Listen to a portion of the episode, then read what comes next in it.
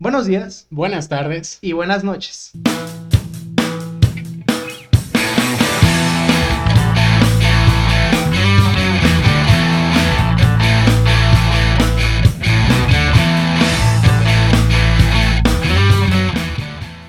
Pues nada amigos, esta semana eh, vamos a hablar de una película que recientemente se estrenó en cines, en carteleras comerciales, siendo que pues es una película que ya tiene un ratito de pues del conocimiento del público, al menos de cierto público, ¿no? De Podríamos cierto público. Yo me de los acuerdo- críticos, ¿no? Por ejemplo. Sí, ¿sabes? Yo me acuerdo de cuando anunciaron esta película.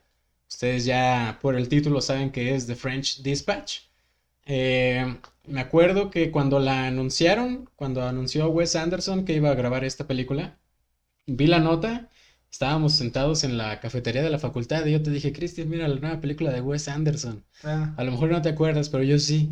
no, no, no. Yo, yo me acuerdo, ¿no? Y te dije, no mames, mira toda la gente que va a participar, Benicio del Toro, Tilda Swinton, eh, Frances McDormand, Bill Murray, todos los que salen en la película y dije, wow, qué megaproyecto está haciendo Wes Anderson. Ese sí es un crossover ambicioso para que veas, Sí, güey. Ese sí, es sí, un sí. crossover ambicioso. Realmente tenemos a actores de primera línea en su máximo esplendor. Pues son siete ganadores del Oscar y nueve nominados, güey. Eh, Bill Murray ha ganado el Oscar. Ah, no, o sea, de, de los que están. De los que Ah, están. de los que están, siete ya lo ganaron. Mm, mira. Porque, ah, pues eh, tienes, por ejemplo, Christoph Waltz, Tilda Swinton, Frances McDormand. Bueno, Christoph Waltz sale como un minuto o menos. Sí, es como Willem Dafoe, que también tiene una, una Ah, nada. sí, y de- tiene una línea. una línea. sí. Tiene una sola línea en toda la película que dice, ¿cómo me vas a matar? Ajá. O algo así. Y pero- actuación de rostro. Y actuación de rostro, Sí, sí, mucha. eso sí. Eh, sí, de hecho sale Willem Dafoe, ya lo había olvidado, pero sí sale en un papel mínimo. Adrien Brody, güey. Adrian Brody sale, bueno, él sí tiene un papel más, Sí. más amplio. Eh, si no saben quién es Adrian Brody, pues el del pianista, ¿no? O si vieron Peaky Blinders, es el mafioso italiano. Ah, eh, Sí. sí, ah, se me hace una comparación así como cuando dicen eh, el actor de Sam del Señor de los Anillos, que la gente lo ubica por Stranger Things. Ah, sí. Y- Y es como, no, ese güey llevó a Frodo. Es Sam del Señor de los Anillos. Llevó a Frodo a Mor- al monte del destino, Al. Monte del Destino, pues lo llevó hasta Mordor. Y, pero el actor no me acuerdo cómo se llama ahorita, pero pues es Sam del Señor de los Anillos. Willem Dafoe, mucha gente lo conoce como el Duende Verde. Eh, pues ahí sí es como medio te lo acepto, carnal, porque bueno, está bien. Es una película que todos vimos de pequeños y que pues es sí un papel espectacular. Eh, O sea, el día de hoy el hype está súper generado porque lo vamos a ver De nuevo. de nuevo en Spider-Man No Way Home, que bien pudimos haber grabado una reacción al tráiler, pero pues no sé, ¿no? Como que no. Eh, déjale eso a los que los invitan al cine a verlo. ¿no? Pues es que quiero que nos inviten al cine. Imagínate que un día nos llegue un boleto de Cinépolis que diga, ya lo sabías, están invitados a la función de prensa de Spider-Man, ¿no, güey? Mira, no, imagínate, hay que empezar por algo bajo. Así nos dijeran, Rápido y Furioso 9. Bueno. Va, va, va. Yo- yo jalo, ya yo salió jalo, la sí. 9, pero pues no hay pedo. Ah, ya salió la 9. Sí, tú la fuiste a ver al cine. No, o sea, es que no sabe qué número era, güey. La 9, la Ah, bueno, eh, 15. Un 15. Rápido y Furioso 15. Ok, sí, la 15.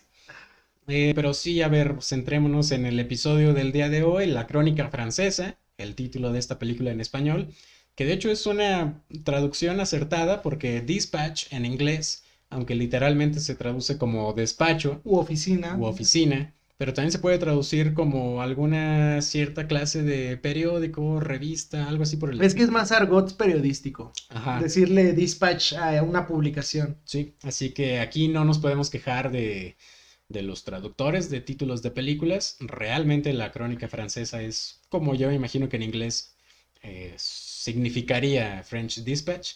Una película de Wes Anderson. Si la gente no conoce a Wes Anderson, yo sé que Cristian, tú les vas a explicar quién es. Bueno, primero que nada, es mi segundo director después de Woody Allen. Eh, Woody Allen sí, aún tiene su lugar ahí. Pero tiene películas maravillosas como Moonrise Kingdom, la de los morritos, eh, La isla de los perros, una película en stop motion, eh, El fantástico señor zorro, esta la que es la biopic de Jacques Cousteau. Eh, tiene, tiene infinidad de películas, El Gran Hotel Budapest. Ah, sí. O sea, e- Wes Anderson ha hecho cine de calidad, ya tiene un rato. Actualmente es de los directores, yo creo, que podríamos comparar con Tarantino, con Woody Allen, porque sigue haciendo películas. Sí. con incluso con este Denis Villeneuve, ¿no? O sea, que son directores que le están rompiendo porque tienen su estilo muy marcado y porque son vigentes. El estilo de Wes Anderson sí que es único. Mm, yo describiría las películas de Wes Anderson pues extremadamente visuales. Sí, No tanto porque utilice muchos colores, sino porque no sabría cómo describirlo. Por ejemplo, en El Fantástico Señor Zorro, ah, es, sí. es muy única esa clase de película que más o menos se replica en La Isla de los Perros. Ajá. Así que- Pero las paletas de colores es colores pastel, colores cálidos, o sea, casi no, no, casi no te vas a encontrar colores fríos en la película de Wes Anderson, que yo creo que tiene que ver mucho con la personalidad de cada película, ¿no? La única que tiene colores medio fríos es la de la de Jack Cousteau, pero porque pues estás hablando de la vida de un de un pescador, ¿no? O sea, como que tiene tintes medio tristes. Medio triste. Pero yo diría que si Woody Allen lo que tiene de oro son sus diálogos, eh, Wes Anderson son sus visuales. Porque sí. Al menos no se me viene a la mente un director que sepa plasmar visuales como Anderson. Tiene una visión muy, podríamos decir, kubrickesca de cómo hacer cine. Incluso sí, con esos planos centrales perfectos, que esta película es un claro ejemplo de lo que es un plano central perfecto. Incluso, pues yo me imagino, sería muy válido que la gente diga que es una película, pues pretenciosa, ¿no? Porque Está en sala de arte, güey. está en sala de... Sí, exclusivamente se estrenó en salas de arte. Sí. Bueno, en Cinemex no tiene sala de arte y ahí la puedes ver en cualquiera. Es más como un invento de Cinépolis, las salas de arte. Para cobrarte más y no hacerte válidas tus promociones, te voy a poner que es sala de arte. Wow, sí acepta las promociones. Por ejemplo, yo aproveché la entrada al Ah, Cinépolis bueno. VIP de 89 varos, que en precio normal hubiera sido que 140 y tantos, me salió en Sí, 90. 146, creo Así que. que sí, las ofertas sí, sí las tiene. Una ventaja slash desventaja de esta película es precisamente esa, que solo la puedes ver en un cine decente por un precio extremadamente costoso. Sí. Lo cual lo vale en cierto sentido porque pues ahí no van a ir los morritos de 14 años que van saliendo de la secundaria. Ay, no, les digo, yo Dune la tuve que volver a ver eh, por eh, pa- sala de VIP para pues poder apreciar mucho lo de los silencios, ¿no? Sí. A lo mucho creo que el ruido que puede llegar a ver en un VIP es el de los platos, güey, o esto. Sí, y eso lo entiendes, ¿no? Ajá, porque dices, ah, pues yo estoy igual, o sea, es como... Y de que de hecho, es, para ver esta película fue la primera vez que entré al Cinépolis VIP de Plaza San Luis, nunca había entrado. Ah, nunca había sido- Es que se estrenó primero ahí. Sí, eh, bueno, no, se estrenó al mismo tiempo ¿También en El Dorado? Sí, sí, sí. Ah, Nada más que en El Dorado estaba muy tarde, entonces no la alcancé a ver ahí. Yo al VIP siempre había ido al Dorado mm. y decía, wow, qué buen cine, pero fui al de Plaza San Luis y dije, wow, los fifís fresones tienen otros beneficios. Realmente, en, en cuanto a calidad VIP, sí es, sí es un mejor cine, todavía incluso mejor. Mm, no lo vale para todas las películas, pero en este caso French Dispatch sí lo vale, vayan a verla. Ojalá este episodio se estrene cuando todavía esté en exhibición la película. Realmente no sé cuándo estamos estrenándolo, pero si es que todavía está en, en cines, mínimo en Cinemex, vayan a verla. Es que no manchen, para este punto adelantamos tres episodios que probablemente ustedes ya disfrutaron. Eh, probablemente no, o sea, no. Probablemente no, no sé, no tenemos ni la menor idea de cuándo vaya a salir esto. Pero, pues sí, pues vean, vean un cine diferente como advertencia antes de hablar ya general de, de French Dispatch. Es una película, digámoslo así, exclusiva. Realmente no es para un público general, no es para, no es para cualquiera, como dicen las críticas mamalonas eh, eh, pretenciosas. Aceptémoslo, no es una película para cualquiera. eh, desde la visualización del arte, la relación de aspecto, que casi todo está en tres cuartos, Sí. o sea, el cuadradito. Realmente no es un cuadrado, es un rectángulo, pero casi no se aprecia. No, no, es que son de, son milímetros, güey. Son que- milímetros. La diferencia del 3 al 4 es precisamente Ajá. porque lo hace un rectángulo. Eh, sí tiene algunos planes, eh, planos en 16.9, que de hecho dices, wow, vaya cambiazo. A mí se me pasó al ver la película de hoy.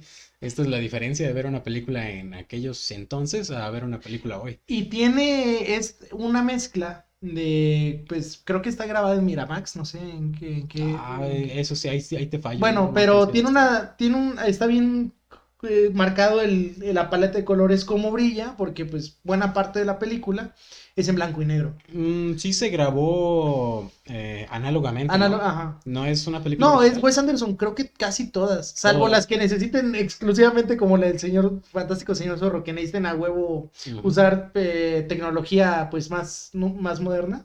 Sí. Si quieren saber cuál es la diferencia entre grabarla digitalmente y grabarla análogamente, pues vean French Dispatch o cualquier película de Wes Anderson y luego vean cualquiera de Marvel.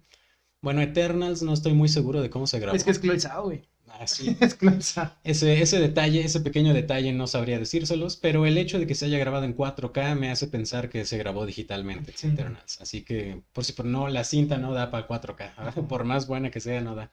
¿Y qué más? Tiene esta película lo que tiene es que hace una mezcla de eh, blanco y negro, color, relaciones de aspecto, animación. Uh, nadie, sí. nadie se esperaría que hay una parte de animación. Hay una parte como si estuvieras viendo, pues, tal cual, una película animada, ¿no? Y dices, wow, ¿por qué? Me gusta, pero ¿por qué lo pones? No sé. Yo, yo, yo creo, me voy a adelantar este comentario y pues guarden este clip si es que algún día pasa, pero probablemente esta sea la ópera prima de Wes Anderson, la ópera prima, la ópera magna de Wes Anderson. Ah, ok, ok, ok. Sí, estoy comparando con Once Upon a Time in Hollywood. Bueno, en realidad es Inglourious Basterds, pero Tarantino la ve como, como Once Upon a Time la ve como más personal. La ve más personal, sí. aunque- Pero yo siento que su mejor trabajo es Inglourious Basterds, a mi gusto, Mm, y que probablemente sea algo, un evento como Annie Hall para Woody Allen lo fue en aquellos entonces. O sea, yo creo que es una película que va a dejar una tara en lo que es ver a Wes Anderson y vaya, que, que está cabrón decir eso. es, es llegarle a un nivel muy alto. Para no batallar tanto, si quieren ver algo de Wes Anderson que sea más accesible para todo público, yo recomendaría pues Gran Hotel Budapest, ¿no? Es como que la O película... la isla de los perros, yo creo que le puede gustar a todos, ¿no? Pues es que quién sabe, hay gente que no le gusta la animación de ese estilo, que Ah, bueno. no es stop motion, ¿verdad? Pero es como... Es que es entre stop motion y el usar maquetas animadas, o sea, es- es que Wes Anderson es único, la verdad. No inventó ni ninguno de estos géneros, pero los sabe usar de una forma muy profesional, que, que realmente bravo. Ojalá esté nominada para varias categorías esta película en los próximos Oscars. Oye, Alexander de Plat tiene que estar nominado de, de cajón Sí. con Ori- OST. Sí, sí, sí. Y pues ya que lo mencionaste, pues vamos a decirles quiénes hicieron esta película. Está bien cañón toda la gente que estuvo detrás. Sí, la verdad es que sí, ¿eh? Realmente con Wes Anderson ya tenemos. ya Garantía, es como Chloe Zhao, lo que decíamos de... Ajá, ajá, sí. en, en el capítulo Eternos dijimos, desde que ves el nombre del director sabes que no va a trabajar con eh, tu sobrino José, o sea... Oye, pero yo quiero que mi sobrino trabaje en esta sí. película. Mira, No. ven, ven, un cable. ya sé. No, pero sí trae como que su crew ya medio definido él. Sí, eso sí, eso sí, me queda clarísimo, ¿eh? Vamos a entrarle. The French Dispatch, la crónica francesa, dura una hora 47 minutos, lo cual es perfecto. A mí me encantan las películas cortitas. Y no se siente tan corta, güey. No, de hecho, yo sentí, yo sentí que duraba como dos horas Sí. y media. y Eh, "Ay, yo, caray". es que es el efecto de que esté dividida por historias. Sí, sí, la verdad es una, una genialidad. Esa parte la vamos a abordar inmediatamente después de platicarles quiénes son. Ok, Wes Anderson, director, que ha hecho precisamente Fantastic Mr. Fox, eh, Moonrise Kingdom, The Grand Budapest Hotel, Isle Dogs. Películas desde hace ya más de 10 años que viene haciendo películas. 10, 15 años he estado. más o menos, y ya tiene experiencia suficiente. Los escritores, el que escribió el guion, además de la historia, es Wes Anderson. Quienes desarrollaron la historia son Roman Coppola. El apellido, pues yo creo que ya les debería de sonar. Eh, pues, el apellido pesa y ya vimos cuando hablamos de Sí, de, de Sofía Coppola. Sofía Coppola, o sea. Roman Coppola es hermano de Sofía Coppola, hijo de Francis Ford. ¿Quién es Francis Ford Coppola? Pues no les voy a decir, ya deberían de saberlo. Bien, si siguen este podcast ya de este punto, no Sí. hemos hablado de él, pero creo que lo mencionamos cada tres capítulos. Ya hablamos de él con Drácula, Ah, bueno, sí, pero no, hemos entrado en su. su ópera máxima. Ajá, no hemos entrado en lo pop de él. Eh, pero bueno, Roman Coppola también ayudó a Wes Anderson con Moonrise Kingdom y Isle of Dogs. Y además también tenemos a Hugo Guinness, que ya trabajó en el Gran Hotel Budapest, y Jason Schwartzman, que trabajó en Isla de Perros. Así que ya es un crew bastante conocido en la pluma. En la música, ya lo decías, Alexandre Desplat, o como se pronuncia en francés. Desplat. Desplat, muy bien. Y ya hablamos de Alexandre Desplat también. Sí, sí, sí. Y de hecho también tiene cosas muy pop. Sí. Hizo la música de Harry Potter y las Reliquias de la Muerte, parte 1 y parte 2. Que creo que sí es una música bastante diferente, a diferencia de John Williams. Ajá. Mm, Y los que hayan estado en medio, que no sé quiénes son los del medio. Ah, no, no, no, No no, sé. le entro, no le entro. Solo sé que es John Williams al principio y Alexandre Desplat al final. Eh, pero aparte de eso, pues está musicalizando El discurso del rey, eh, otras películas de Wes Anderson, Mucha película francesa. mucha película francesa, exactamente, es alguien muy local. Pero también ha participado con mexicanos en The Shape of Water, e hizo la música, película de Guillermo del Toro. Algún día hablaremos de ella, ¿no? Sí, no, de Guillermo del Toro me lo han pedido un chingo y es como, Ah, sí, aguanta. ¿por qué no hemos hecho de Guillermo del Toro? eh? Porque Marvel se mete. Sí, es que somos muy vendidos a Disney, pero y no nos paga, pero ya, ya vamos a hablar de Guillermo del Toro. Habla- eh, que no, no decimos que antes que acabe el año. ¿Quién No, sabe? yo, yo creo que para el próximo año, la verdad, sí. No voy a prometer nada, No. porque Eh, en, Eh, oye. Halloween, en Halloween hubiéramos metido, pues, Cronos, Cronos. o Crimson Peak. Güey, eh, ¿cómo se llama? Yo quedé como estúpida porque el día del, del Pan Norte me preguntaron, oye, güey, ¿no han grabado de los Fighters? Me pregunta Jerry. Y le dije, yo, yo vi, yo vi en, en mi, bueno, probablemente o no, ya vieron Decepciones Amorosas, ahí un platiqué un poquito de qué fue para mí el Pan Norte, pero no estaba en mis cinco y le dije como, ah, güey, pues al rato sale un episodio de los Foo Fighters, o sea, Ah, ya. me estaba pasando por el arco del triunfo Eternals, así que... No, sí, Foo Fighters es uno de los episodios. Ya, ya lo vieron, para este punto ya lo vieron. porque- Sí, pero te digo, te digo, o sea, ya no, me- ya no prometo nada porque luego me dicen, eh, güey, me metí, no, no está.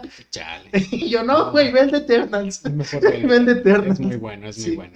Arrancó con pocas vistas, pero ahí va remontando. Sí, no, y en dos días, Mm, Sí, sí agarró buen. Sí. Gracias, público.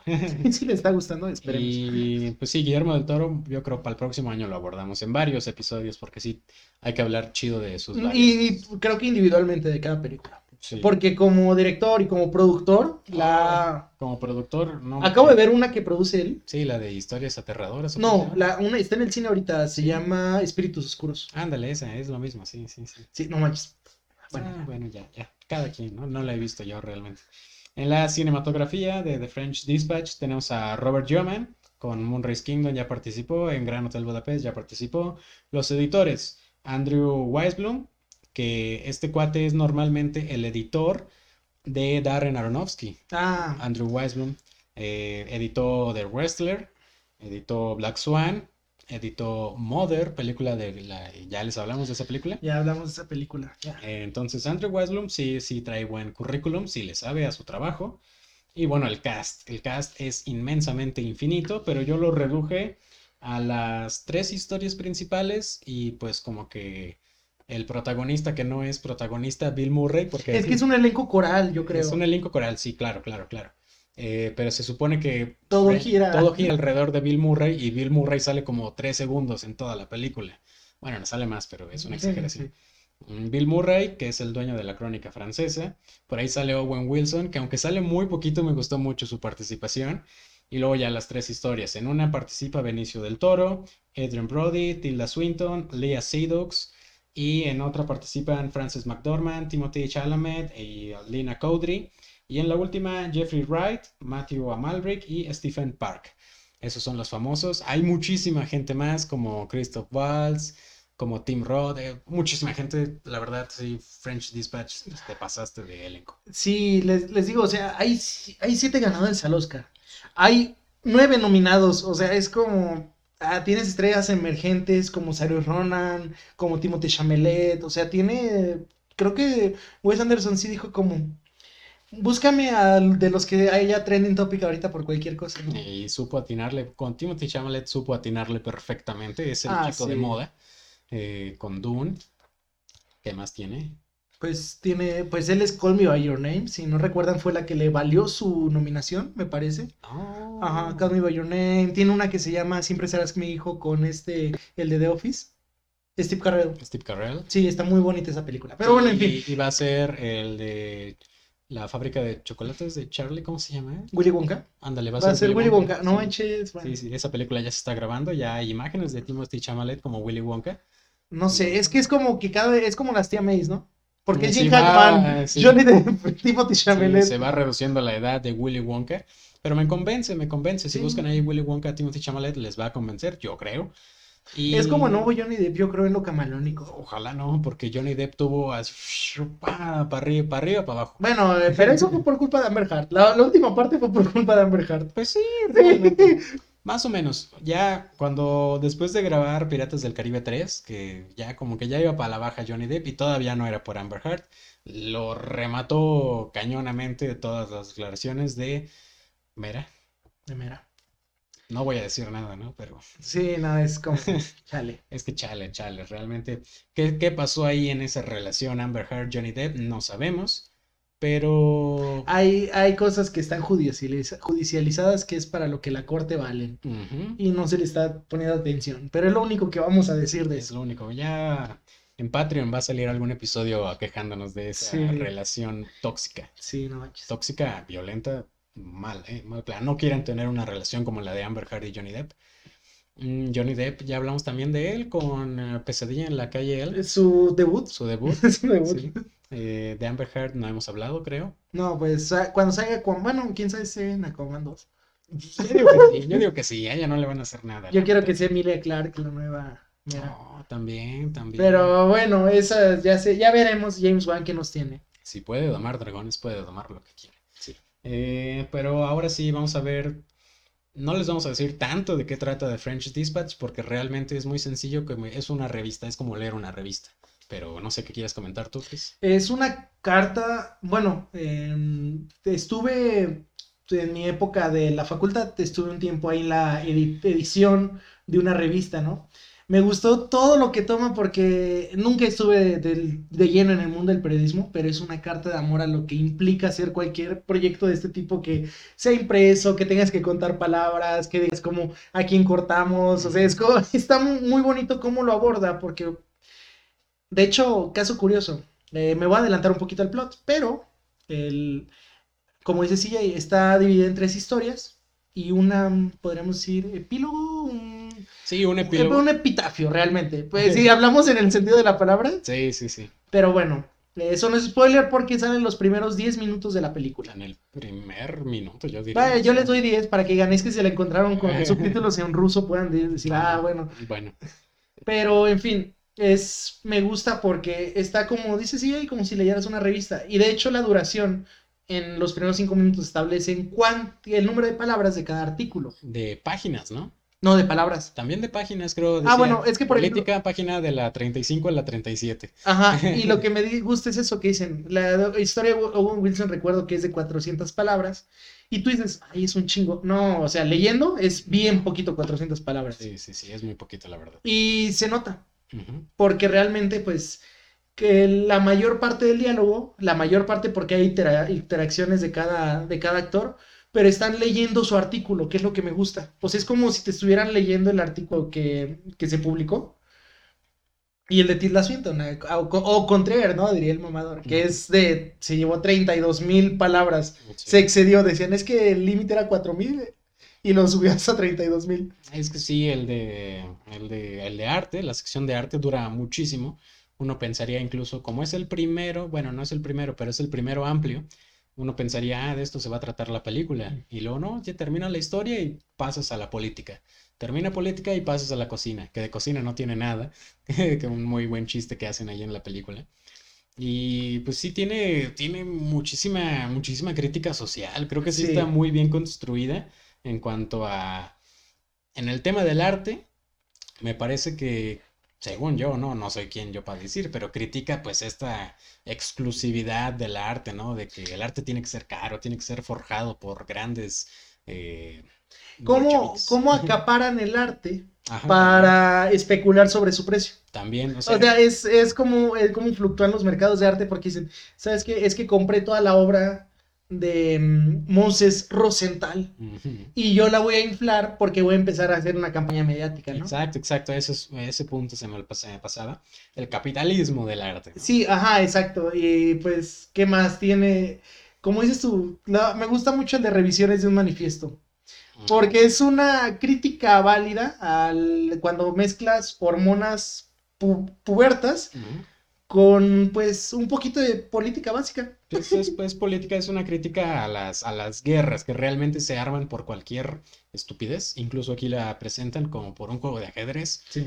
Eh, pero ahí el conflicto, hay un trío amoroso entre Frances McDormand, Timothy Chalamet y, ¿cómo se llama? Lina, Cowdrey. Lina Cowdrey. Que, que, pues uno dice, Timothy Chalamet y Lina Cowdrey pues tienen la misma edad, ¿no? Está bien. Pero Francis McDormand, ¿en serio? Las, las, batallas en el desierto. Las batallas en el desierto. Inserte un meme de los Simpson que dice ahí las batallas del desierto. Eh, pero, pues es que Frances McDormand ni siquiera se parece a la Frances McDormand que conocemos, por ejemplo, de Nomadland de hace no. poquito. No se parece tanto, ya hasta el final dices, ah, pues sí, es Frances McDormand. Creo que es más como la Frances McDormand de Fargo. Más o menos, porque en Fargo también trae otro estilo completamente diferente, además de que está embarazada en esa película. Pero Frances McDormand es camaleónica, la verdad, se puede disfrazar de lo que quiera y actúa muy bien. Sí, no. Aunque aparentemente eh, siempre trae la misma cara. Pero... Dicen que es inexpresiva, pero pues tienes a Frances McDormand, tienes a Nicolas Cage y tienes a Richard Madden. Exacto, iba a decir Richard Madden. Si ya vieron, pero ya... Si ya vieron nuestra review de Eternals, ahí vamos a ver lo que es un actor estoico pero que no tiene tanta capacidad, o al menos no lo ha demostrado en las películas, porque pues en Game of Thrones sí, pero en las películas no, realmente no sabemos qué onda con él. Entonces, pues les estábamos hablando de, pues sí, la, la historia de política es una crítica tal cual a las guerras tontas, al amor mm, adolescente con hormonas muy altas, como mencionas, y pues a la guerra también, o sea, a la guerra no de lo, no de lo que provoca la guerra, sino de pues la deserción, de cómo veían a los jóvenes cuando desertaban de la guerra, ¿no? Como cobardes, que pena de muerte, que no sé qué. Y en cambio los jóvenes de, muy bien, tú no, no apoyas a la guerra, hermano, ven, dame un abrazo o un beso, no sé. ¿Y, ¿Y qué más podríamos sacar de la política? De la política lo que me gustó es que mm, cuando uno es joven y nosotros seguimos siendo jóvenes, pero ya podemos criticar a la banda que usa TikTok y que graba TikToks, que eh. como que suben sus problemas, no digo, no estoy menos, no estoy haciendo menos los problemas que tenía la comunidad joven en esa época, porque es muy, eso es muy válido. Pero me gusta mucho cómo preponderan cosas que dices como que... Mm". sí, no, realmente, realmente se armaba un pedo por cualquier cosa. Ajá, eso, eso, e, eso precisamente. Pero bueno. Y luego nos va a ver aquí algún activista universitario y va a decir, ¿cómo van a decir eso? No sé qué. Ya sé, que ahí la, ahí la facultad tiene, ahorita está interesante lo que está pasando. Hoy, hoy, hoy, hoy, hoy, hoy. que estamos grabando pasó algo que no vamos a decir porque puede que nos desaparezca. Pero tenemos que en esta sección de política hay un cameo interesante y no es un cameo que tú digas lo ves en pantalla, no, lo estás escuchando. Una de las canciones que sale en el trailer, Aline, que es la, esta canción sesentera francesa que es como de amor, está interpretada por menos, nada más y nada menos que Enui Tip Top. ¿Quién es Enui Tip Top? Jarvis Cocker. ¿Y quién es Jarvis Cocker? Ya hablamos de este compa cuando hablamos con el buen Jerry acerca del Britpop, ex vocalista de Pulp, que luego dijimos, es que en el cine pues ha tenido ahí iteraciones. Bueno, aquí hizo una canción muy emblemática, yo la verdad me la vendió de que era de esa época. Sí. O sea, yo, yo pensaba que era una rola, no sé, estoy pensando en en este Charzas Nabur o este otro, ¿cómo se llama? Yoda San. O sea, estoy pensando en ese tipo de cantantes, pero es cuando veo como que. ¿Neta Jarvis Cocker? Eh, Mis respetos. es como. Yo no sabía tampoco, y hasta que tú me dijiste, y wow. Wow, Jarvis. Y es una canción muy bonita. Em, y pues, ah, nada más para ponerlos un poquito en contexto que se me pasó hace rato. Todas las historias de esta película se sitúan en Francia, pero en una ciudad ficticia. ¿En Enui, ajá, Enui, y pues es Enui Subla, Sublablas, o Enui Sublas, que es una cosa como en francés, inglés, ahí mezclado como la depresión al sur del mar. O sea, es como, tiene mucho, eh, es una ciudad aparentemente muy gris, porque decíamos, no usa colores fríos. En la ciudad hay colores fríos, pero en las historias no hay ningún color frío. No, e incluso creo que en esta de la política es donde más recursos del teatro se pueden ver. Ah, claro. entran y salen escenografías. Hay una, hay una secuencia que me gustó mucho que es cuando Timothy Chamalet y Lena Cowdery están como que platicando de, en este barecito café y luego como que se salen al lado de la rocola y se entran. Ajá. Ahí, ahí es, se, se vio muy, muy bonito, la verdad no sabría describirlo. Y esto es porque originalmente la película iba a ser un musical. Ah. Iba a ser un musical, pero pues luego este, Fra- eh, este Wes Anderson vio las limitantes que hay en hacer un musical, porque para hacer un musical a veces sacrificas, no siempre, pero usualmente, porque tenemos Los Miserables, que elenco de primera y musical de primera, pero sacrificas talento por capacidad para cantar. Ah, pues sí. Ajá, y les digo, Los Miserables es un ejemplo muy bueno, pero tienes Hairspray, tienes la era del rock, o tienes La La Land. Land, es lo que iba a decir, o La sea, La Land, que Ryan Gosling sí le arreglan un poquito la voz. ajá. pero ¿Por qué, creen, ¿Por qué creen que no quiso cantar en los Oscars? Sí, sí. Ajá, sí, es- Ryan Gosling canta, pero canta como nosotros, ¿no? Sí, o sea. De hecho, hay una parte cuando está como tarareando la canción que medio la canta antes de tocar, que está como si Dios está... Ahí sí es la voz de Ryan Gosling. sí, y se escucha así como que la voz de Ryan Gosling. Muy grave, Muy pero... grave. Eso sí, Ryan Gosling sí tocó el piano. Ah, y, Eso. lo- y nada más aprendió a tocar eso. Ajá. Estuvo seis meses en chinga ahí a- Nada más para aprender esas escenas de La La Land. porque no quiere usar doble de dedos. Sí, es que sí, las manos de Ryan Gosling. las manos de Ryan. Todo Ryan Gosling. Es arte. Y pues ya pasamos a la última historia, ¿no? La, Sí. de, la de cocina, que realmente no es tan de cocina, es más como una historia policíaca. Es lo que me gusta, que Jeffrey Wright empieza hablando de que tiene muy mala memoria. Nos vamos a dar cuenta de esto a lo largo de toda la, de toda la historia, porque hay una escena, ¿te acuerdas cuando llega con Willem Dafoe y ves un hombre como Jeffrey Wright? Ya. Bueno, es Robert Wright was here. Ah, sí, el, el mismo apellido utiliza. Robert Wright y Jeffrey Wright. es el mismo apellido. Y ¿Quién es Jeffrey Wright? El vigilante. el vigilante, si vieron Westworld, lo van a ver en Batman como el comisionado Gordon. no sé. Esa historia es más policíaca que nada. Tiene ahí la escena precisamente animada. Muy buena escena, muy buena secuencia, muy buena historia.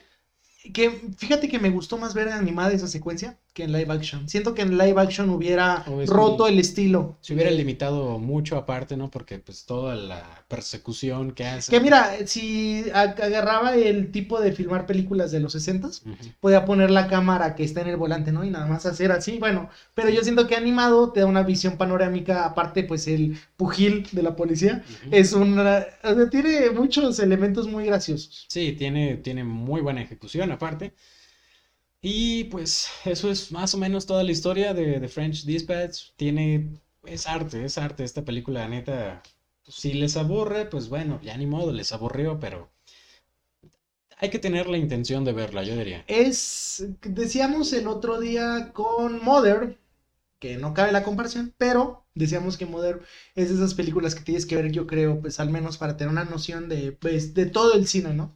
Esto también entra en esa categoría. ¿Por qué? Porque pues al ser una película exclusiva, entre comillas, tienes el... podem- tiene la capacidad de poder juzgar como, ah, bueno, mira, este año salió Spider-Man No Way Home, este año salió French Dispatch, este año salió Dune, o sea que son como que géneros totalmente diferentes una de otra, Sí.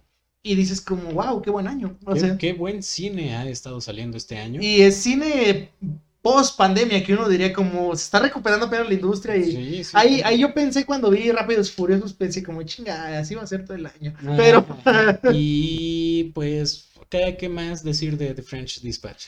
mm, ah, que eh, el, ape- los el apellido, por ejemplo, de, de Owen Wilson es el nombre de un licor.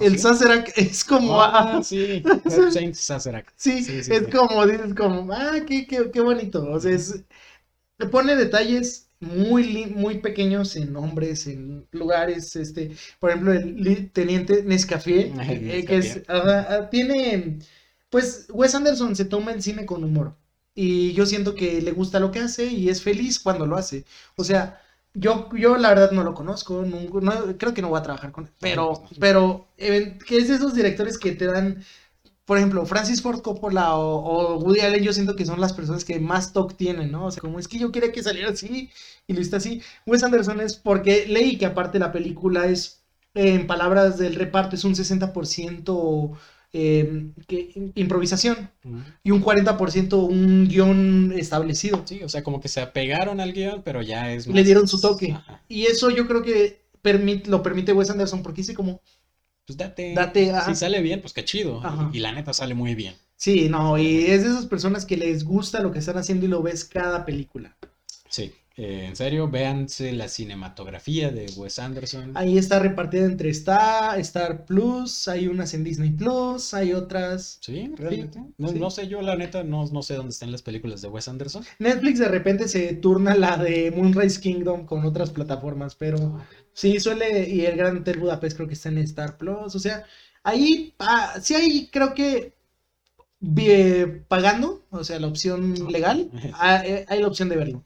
Sí, sí. Porque Wes Anderson es de esos que dicen, ah, ha de estar en movie nada más. Pero es como, y, y lo chistoso, Wes Anderson escribe para la revista de Mo- Movie. No, Tienen una publicación que te dicen como, nada más te va a salir en 129 varos, o sea, te sale más caro que la suscripción, pero vas a tener algo que está escrito por Wes Anderson y me lo estoy pensando. O sea, A mí Movie se me hace muy engañoso realmente, porque, o sea, sí tiene cine diferente, tiene cine bueno, pero, o sea, grandes directores se les pasa. a mí lo que me gustó, y vuelvo a hacerle promo- promoción a Movie porque ya le hice en Patreon, es que si les gusta el cine francés de la nueva ola, tiene todo lo que puedan buscar. Ah, sí. Tiene a François Truffaut, ya con ese tiene la mayoría de sus películas, me doy por bien servido. Sí. Pero Pero, o sea, así, así los nombres mamalones que cualquiera ubicaría, pues no tiene nada de Fellini, no tiene No, nada de no. Kurosawa, ¿no? De Kurosawa tiene dos, creo nada más. Pues creo que no, eh, Yo el otro día estuve buscando y creo que no. O en este momento no. A lo mejor y sí, de vez en cuando las suben, porque me imagino que está caro tener todas esas. Ah, no, las barras, hay unas que duran una semana. Mm, no, pues es que Sí, está, está es- cabrón, está cabrón. Si te mandan, de hecho, por correo, como, "Eh, no te vaya a pasar esta, güey. O sea, Mm, ahorita tienen la de House That Jack Built de Ja- Lars von Trier. mm. Y es como, tienen casi todas las de Wong Kar Wai. O sea, tiene buen, buen. Bueno, bueno, pues. Y pues ya, eso es todo. Vean French Dispatch. Si todavía está en el cine, pues vayan al cine. Si son de las preferencias de verlo en Cuevana, pues véanlo en Cuevana. Van a, va a perder mucha calidad. Obviamente, sí, esta es una película hecha para el cine. Hay muchas veces que les decimos esto y pues es cierto. Es que no les estamos haciendo la reseña de Misión Imposible 5, no le estamos haciendo la reseña de qué otra película así. Black Widow. De Black Widow. Bueno, sí la hicimos, pero pues fue más por cuestión de que queríamos views, pero Pues sí, es que Disney y Marvel es nuestro, nuestro, pues que es, tumba nuestra, es, nuestra, es nuestra cruz, güey, la tenemos que cargar. Sí, sí. Es nuestra cruz.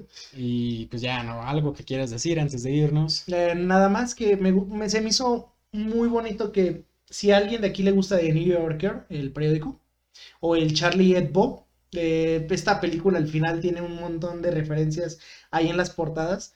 Bien podría ser una por- portada de The New Yorker o una portada del Charlie Hebdo. O Sí, sea, sí, sí, sí, tiene también quien haya hecho los diseños, quien haya hecho los dibujos. es un español, pero no me acuerdo cómo se llama. Pero sí, Pues mu- muy bien, bravo, felicidades. Sí, está. Y pues nada más que Wes Anderson está preparando su siguiente película. Va a salir el próximo año. va- la va a ro- rodar en España. Esta la rodó 100% en Francia. Él es de los directores que dice: La logística me las persigna. Yo voy a rodar toda la película en un mismo lugar. Pues muy bien, qué bueno. Y pues ya, eso sería todo. Pues muchas gracias por estar aquí. No se pierdan los próximos episodios. No sabemos ni cuál fue antes ni cuál es después, pero pues no se los pierdan, ¿no? Porque Están buenos. queremos terminar el año con muchas views para igual y hacemos otro sorteo más, más jugoso a finales de año o a principios del próximo, En Navidad. en Navidad. Que sea la mamá, ¿no? Pues sí, No vamos a ver qué onda, ¿no? Si es que no tenemos que gastar en otras cosas, como un aro de TikTok para que haya más sí. iluminación aquí, porque sí está un poquito oscuro. Eh, pues, ah, pues nada más, eso es todo. Eh, muchas gracias y nos vemos la próxima semana en Ya lo sabías.